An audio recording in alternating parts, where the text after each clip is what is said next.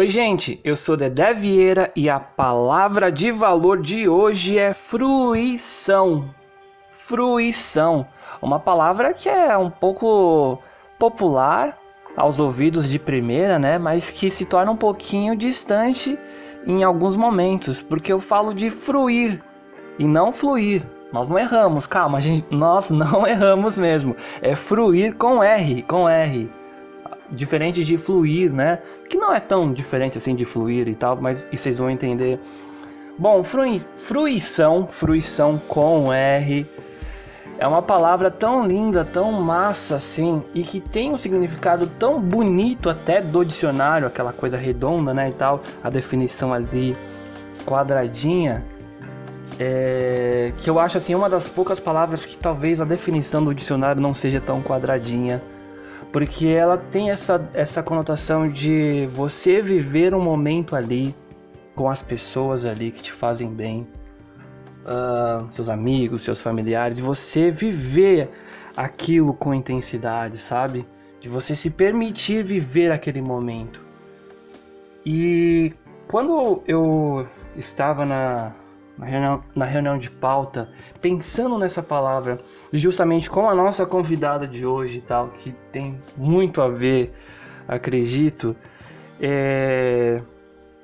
logo eu comecei a observar em lugares que eu ia, assim, sabe, restaurante, é, bares, até mesmo na rua e tal, grupos de pessoas, amigos, assim, o quão talvez a fruição, o viver intensamente uh, o momento ali com as pessoas, ele está cada vez um pouco mais longe, né? Porque as pessoas é, estão ali, mas ao mesmo tempo está com o celular, sabe?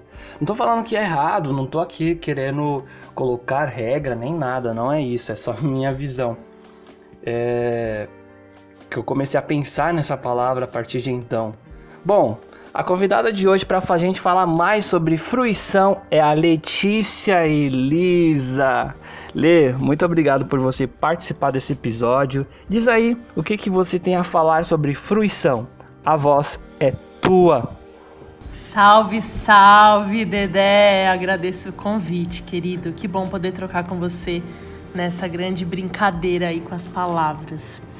E como o Dedé já disse, eu vou contar para vocês a minha forma de interpretar a palavra fruição, que não é uma palavra que eu uso no meu vocabulário, no meu cotidiano, mas com toda certeza é uma palavra que está presente na minha vida, na minha vivência, no meu fazer diário. Porque eu acho que mais do que entender racionalmente o significado da palavra, o importante é sentir ela, né? Deixar a palavra reverberar dentro da gente. E para conseguir definir o que essa palavra me traz de sentido, eu vou precisar convocar aqui outras palavras para me ajudar e vou até fazer uma comparação uma com outra. Acho que assim vai ficar mais fácil. Bom, Lele, chega de enrolar, bora fruir, camará. a primeira coisa que me chama a atenção nessa palavra é que ela tem um atrito, né? Até na forma de falar. Fruição, fruição, fruição.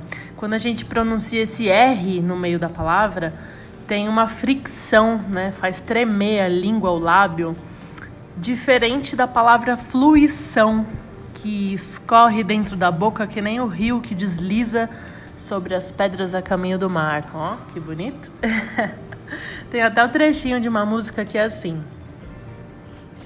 O rio está correndo, fluindo e crescendo.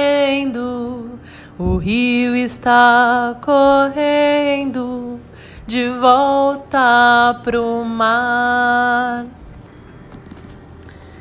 E, e aí eu sinto que fluição é leve, né? É líquido.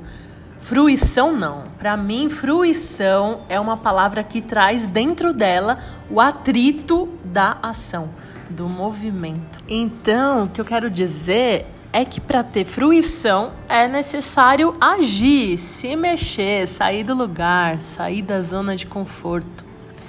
Uma das formas que o dicionário define essa palavra, né, é aproveitar alguma coisa com prazer. Um encontro, uma leitura, até um ato simples de se alimentar ou se banhar, que são ações que nos dão prazer.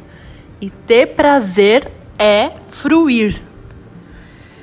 É como já dizia o ditado: o que seria do descanso se não houvesse o cansaço, né? O que seria da pausa se não fosse o movimento? Então, o que seria da fruição se não fosse o impasse, a estagnação, não é mesmo? Vamos ter mais prazer, mais fruição, vamos nos deixar fruir. Valeu, pessoal. Obrigada pela escuta. Deixo vocês aí com o Dedé e com as próximas palavras que virão. Abraço a todos.